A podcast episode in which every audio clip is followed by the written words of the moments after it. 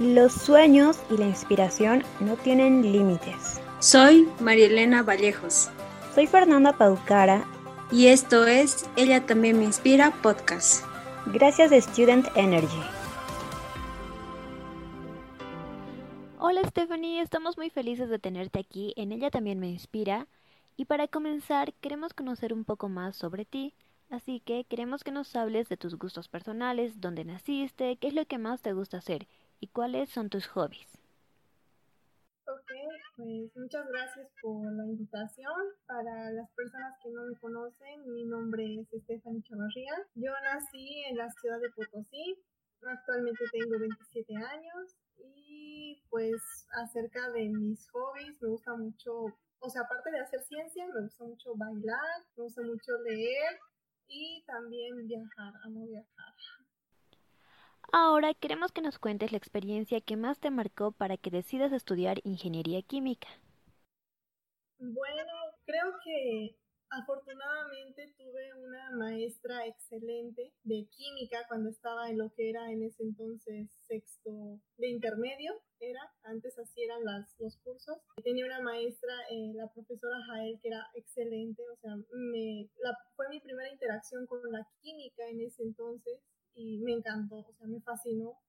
Se me hace una de las ciencias más bonitas que puede explicar casi todos los fenómenos que suceden. Y a medida que fue pasando el tiempo, eh, tuve otro profesor, que en paz descanse, mi profesor Tomás Ballesteros, que igual me encantó cómo dictaba la materia, o sea, la química y yo creo que hicimos conexión desde la primera vez que tuvimos interacción. Me gustó mucho y pues a lo largo de que fui atravesando el cole, no solo me gustaba la química, sino también mucho la física y la matemática, entonces tenía una confusión ahí de no saber qué estudiar, hubo un tiempo en el que quería estudiar física pura o, en otro tiempo química pura y ya después tomé la decisión cuando participé de las Olimpiadas Nacionales de Química, cuando estuve en el último año o en la promoción, dije voy a estudiar algo con química pero no sabía bien qué carrera, entonces me puse a investigar un poquito acerca de qué era bioquímica, qué era química y qué era ingeniería química y cuáles eran sus diferencias. Y noté que ingeniería química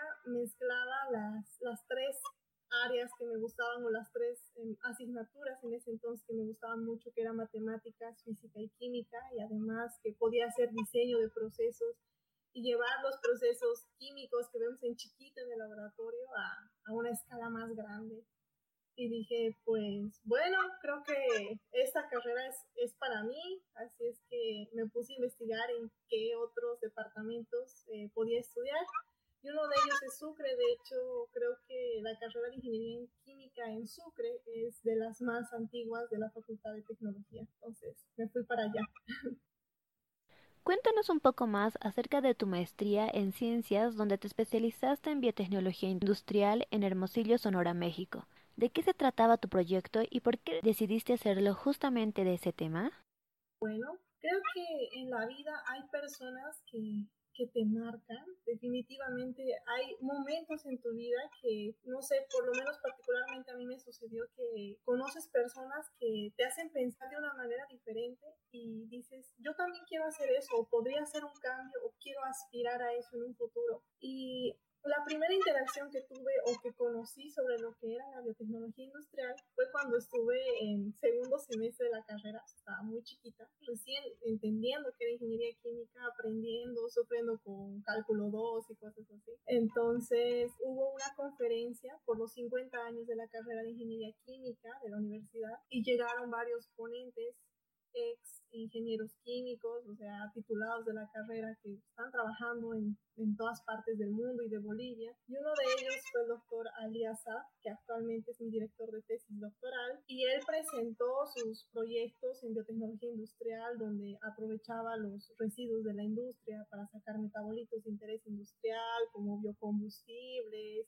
bioplaguicidas, entre otras líneas de investigación que se tienen en el laboratorio y quedé fascinada. Dije, o sea, no solamente yo con química puedo, eh, o con ingeniería química puedo diseñar los procesos de una manera, eh, pues, entre compuestos químicos netos, sino que puedo utilizar microorganismos que me puedan a mí ayudar a mejorar los procesos, hacerlos más amigables con el medio ambiente y más efectivos, más rápidos, menos contaminantes. Entonces, fue mi primera interacción y dije, wow, o sea, me gustaría aprender más sobre eso. Y ya después, cuando llegué, como creo que en quinto semestre, llevas microbiología industrial en ingeniería química y el ingeniero Eduardo Fernández realmente es eh, muy buen docente.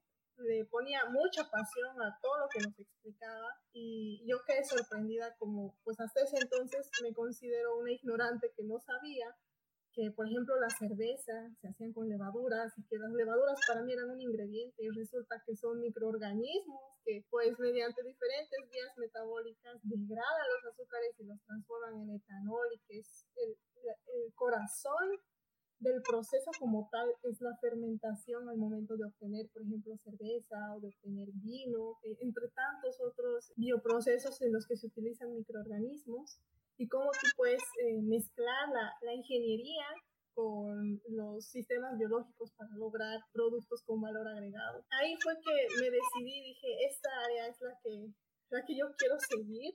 Eh, fui investigando más al respecto, participé de proyectos de la DICIT, que es la Dirección de Ciencia y Tecnología de la universidad, con microalgas, eh, con conservación de alimentos, entre otros. Y ya eh, pasó un tiempo y ya que llegó el momento de titularme, me salió la oportunidad y me fui becada eh, por la organización Lambio a la Universidad de Chile durante aproximadamente 10 meses para llevar a cabo un proyecto donde íbamos a hacer el, análisis de metabolitos de una planta nativa que está en el norte de Chile, en el sudeste de Bolivia, en Potosí Oruro también crece. Y pues queríamos ver si es que esta plantita nativa que crece en esas zonas era utilizada por los nativos americanos de la región para teñir textiles. Era un proyecto de química arqueológica pero definitivamente no me apasionaba. Entonces eh, recordé eh, la conferencia que escuché hace tantos años atrás, que dio el doctor Assad, que es eh, exalumno de la carrera, donde nos contó el, maravilloso mundo de la biotecnología. Entonces decidí escribirle a ver si es que pues seguía trabajando, si, si había alguna opción de que yo pudiera realizar un posgrado con él. Afortunadamente me aceptó hice todos los exámenes, este, pues el TOEFL, hay un examen igual, el PIPE que se llama aquí, que es, un, es una prueba de admisión a estudios de posgrado que te lo exigen la mayoría de los centros con ASIC en México. Y pues igual mandar tu currículum es súper importante, te hacen una entrevista. Hice todo el proceso de una manera muy acelerada y afortunadamente sí, sí quedé en, en la maestría y el proyecto que realicé estuvo relacionado con el aprovechamiento de los subproductos de la industria del tequila, que es de las más grandes que existe en México y cada vez crece más porque la demanda de tequila a nivel mundial es impresionante. Entonces los subproductos que se generan, los residuos, también son bastante importantes. Entonces, eh, uno de los aprovechamientos que se está dando es la obtención de bioetanol de segunda generación, que se puede utilizar como biocombustible, ya sea puro o en mezclas de gasolina, que es el etanol 10, que ya muchos países lo están utilizando, principalmente Brasil, creo que es el pionero en utilizar este tipo de biocombustibles.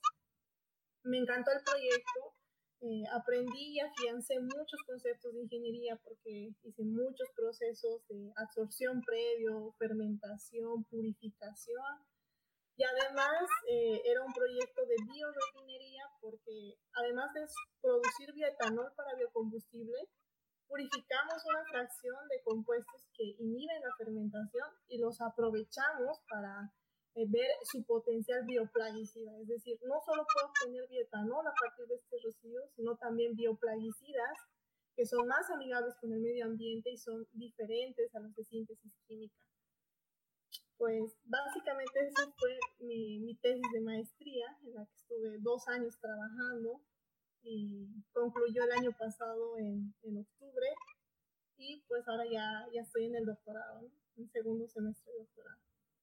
Entonces, Stephanie, ahora te encuentras haciendo tu doctorado. Eh, sí, eh, todavía estoy aquí. Decidí quedarme a, a, seguir trabajando con el doctor Asaf en el laboratorio, aquí en el Centro de Investigación en Alimentación y Desarrollo. Ahora estoy trabajando con un proyecto y, tanto diferente de lo que estaba haciendo anteriormente, que eran biocombustibles. Estoy más orientada a lo que es el desarrollo de productos para el agro eh, como ser bioplaguicidas, que sean más amigables con el medio ambiente, que tengan más potencia al momento de control de diferentes fitopatógenos que atacan los cultivos. Y pues siguen siendo bioprocesos, eh, sigo utilizando a, a, los microorganismos para obtener metabolitos, para purificarlos, para evaluar su acción. Y pues en un futuro, si si las investigaciones ameritan, pues estos procesos se pueden escalar y ser útiles para, para la comunidad, que al final, que creo que la ciencia siempre tiene que estar orientada en mejorar la calidad de la vida de las personas y, y su entorno, ¿no? que sea más amigable.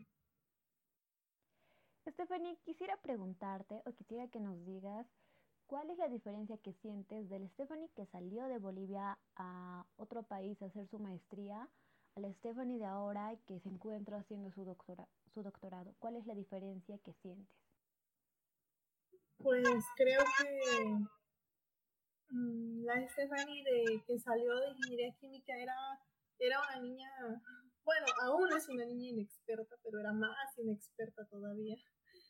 No sabía muchas cosas en tanto académico y profesionalmente y hablando de la vida específicamente, porque creo que cuando estás estudiando en la universidad, quizás no en todos los casos, pero en la mayoría, pues somos personas que todavía estamos dentro de, de lo que es eh, el seno familiar, en lo que estamos muy apoyados por muchas cosas y creo que la Stephanie de ahora ya es más responsable consigo misma, ha aprendido a ser autosuficiente, totalmente independiente en todos los aspectos de su vida. Académicamente creo que la maestría me ha aportado mucho. Aprendí, aprendí tanto, me sentía como en la escuela, como si estaba volviendo a aprender las tablas o a escribir. Algo tan nuevo, tan enriquecedor. Eh, me encanta, me encanta aprender la maestría fue realmente muy, eh, muy enriquecedora en todos los aspectos, eh, incluso en la parte de cómo tienes que aprender a, a, exponer tu trabajo, a defender tu trabajo, a que las personas te compren la idea que estás queriendo vender y ante la comunidad académica quedes como, este proyecto que yo estoy realizando vale la pena por esto, por esto y por esto.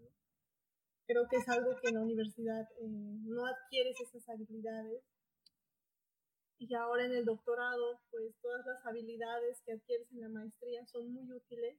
Definitivamente creo que para las personas que quieren hacer un doctorado, lo ideal es primero darle una probadita y ver con la maestría, a ver si te gusta, a ver si, si calzas y dices, sí, esto es lo que quiero hacer en la vida, porque son cuatro años más. Y no, hay un cambio, pero diría de años luz. La, la Stephanie de antes ya, ya no está, solo su esencia, yo creo. Queremos que nos digas cuál ha sido la experiencia más difícil que te ha tocado vivir y cómo lo superaste. Uy, pues creo que la experiencia, no académicamente, creo que todas, pero todas las barreras se pueden afrontar y se pueden lograr creo que eso jamás va a ser un impedimento para una persona que quiere aprender y que le gusta aprender y también eh, aprende a escuchar y a aceptar eh, la crítica y cuando te dicen que tienes que, cambiar de, de, idea, ¿no? De que por aquí no va, es mejor por aquí.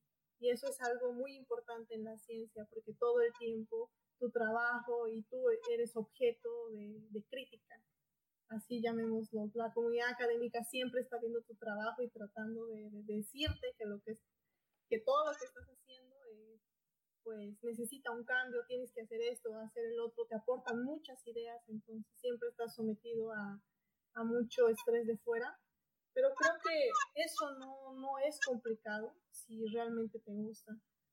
Creo que lo que me ha tocado pasar más feo durante estos años que estuve fuera eh, fue cuando eh, pues mi mamá estuvo en coma un tiempo y tuvo un problema.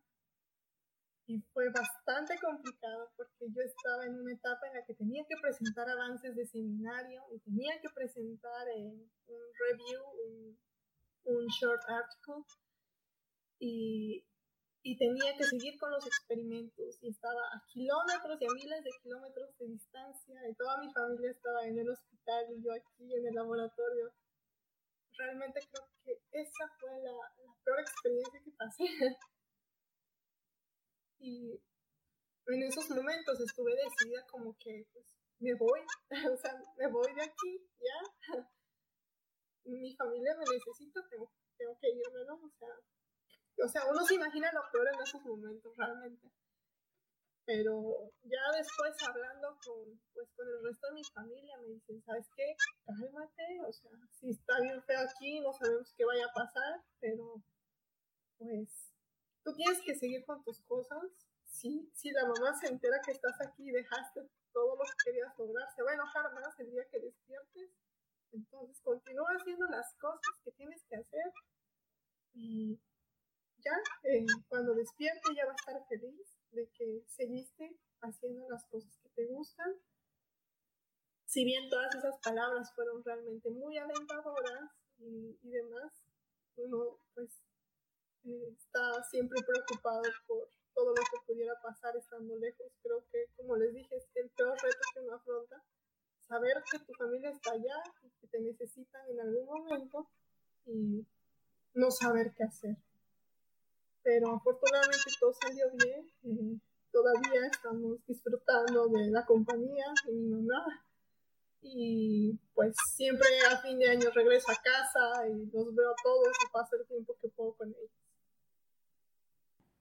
No, no puedo imaginar la tristeza y la impotencia que debiste sentir al enterarte lo de tu mamá y más, ¿no? Al ser un familiar, un ser querido tan cercano. Pero realmente has podido sobrellevarlo de una manera muy profesional. Me parece admirable el hecho de que aún con todos estos problemas que has tenido, has podido sobreponerte, agarrar fuerzas de donde sea y seguir trabajando por tu maestría, seguir haciendo tus prácticas en el laboratorio, seguir concentrándote en tu objetivo y en lo que querías, aún cuando tenías esos, esos otros problemas. Y me alegra realmente que, que, ahora tú hayas podido acabar todo y que ya estás haciendo tu doctorado y que tu, que tu papá, que toda tu familia se encuentre bien.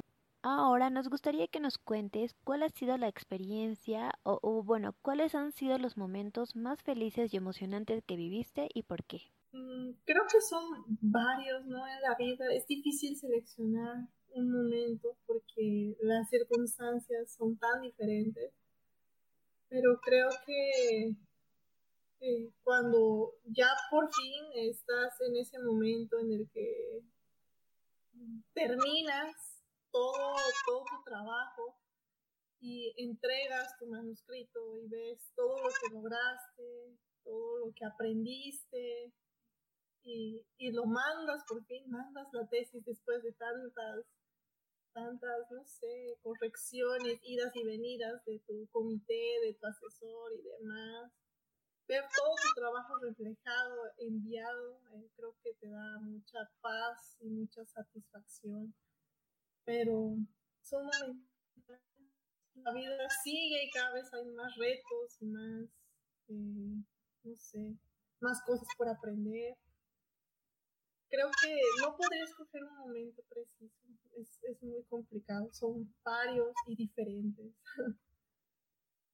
Queremos que pienses en un mensaje que te gustaría decirles a todas las personas que en este momento te están escuchando para, y están luchando para seguir sus sueños. Mm, pues creo que lo más importante de cuando tienes un sueño es que jamás jamás olvides cuál es, que te sientes y pienses en lo que quieres hacer y que trabajes todos los días en ello, en buscar, en conseguirlo. Porque la única manera de alcanzar tus sueños es trabajando y enfocando todos tus esfuerzos en conseguir aquello que tanto anhelas. Porque no sé, siento que durante toda la vida que estuve desde colegio, estuve pensando en esta idea y en poder lograrlo. No tenía bien definido dónde ni cómo se iban a dar las cosas, pero eh, todo el tiempo pensaba en ello y trabajaba en ello para poder conseguirlo. Y también es importante que busquen un modelo a seguir, ¿no? Que, que vean en alguna persona algo que ellos lograron y que a ustedes también les gustaría y que pues se pongan y, busquen qué hizo, cómo le hizo, si pueden conseguir alguna entrevista con esa persona, háganlo, que les cuente este, cómo fue su proceso, qué tienes que hacer para poder lograrlo. Creo que la, buscar información es súper importante porque es, es complicado, como les decía, a veces buscar una beca o cómo le hago o dónde tengo que hacer el examen son muchos pasos que se ahorran si ustedes buscan a las personas que ya lo hicieron. Entonces, yo siempre estoy abierta. Eh, de hecho, cuando regreso a la carrera, a veces pues, me invitaron alguna vez a dar una conferencia de cómo era el proceso. O sea, de verdad me pueden escribir o escribir al Face. Eh, quizás no quieren venirse para acá, quizás a otro lugar y les puedo decir, ¿sabes qué? Puedes aplicar de esta manera. Es muy importante recibir apoyo de los demás y pues nunca olviden lo que quieren hacer y trabajen de verdad todos los días en ello para lograrlo. Y es importante ahora establecer como diferentes equipos de trabajo en ciencia eh, o en carreras eh, de ciencia y tecnología que estén abiertas y que puedan ir, eh, no sé, niñas pequeñas, niños pequeños a ver realmente lo que hace una persona en un laboratorio y, y, lo maravilloso que es estar en un laboratorio, porque te imaginas cosas, ves colores, ves formas, o sea, es, es precioso. Y yo creo que si un niño tiene la interacción con todo ese mundo tan bonito, queda sorprendido y va a querer continuar con una carrera de ciencia que creo que nos hace mucha falta. Para finalizar, nos gustaría saber cuáles son tus planes a futuro. La verdad, eh, yo sueño con el día en poder regresar a Bolivia y, y poder hacer ciencia, pero en Bolivia, hacer, tenemos un país tan diverso, tanta, pero tanta, no sé, diversidad biológica que podemos aprovechar, que pues hay mucho trabajo por hacer, diría yo. Me encantaría realmente hacer ciencia desde Bolivia, aportar a nuestro país con el conocimiento para poder estar a la altura ahora sí de otros países, porque gente capaz en Bolivia hay por montones, solo no se explota. Yo cada vez que, que conozco más bolivianos fuera me sorprendo. Realmente es como, wow, ¿en serio estás trabajando con esto? Pero qué interesante. Y me gustaría que todas esas personas que se van fuera persiguiendo sueños que desafortunadamente no podemos cumplir en el país, regresen y logren aportar. Creo que esa es mi principal meta, regresar a Bolivia y hacer ciencia desde allá. Eh, esperemos que todo salga bien y, y, pueda cumplir esa, esa meta, no importando los años que me, que me cueste construir un equipo allá.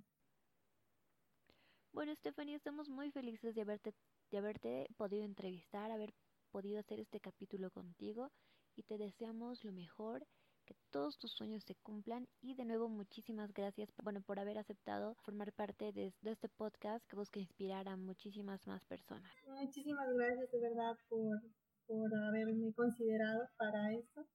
Aún estoy pues eh, trabajando mucho, aprendiendo mucho todos los días. Eh, no, esto todavía no se ha terminado eh, me gustaría decirles a todas las chicas que por favor este, se quiten ese estigma de que las mujeres no podemos hacer las cosas. Es totalmente falso, que nadie les diga que no pueden hacer las cosas.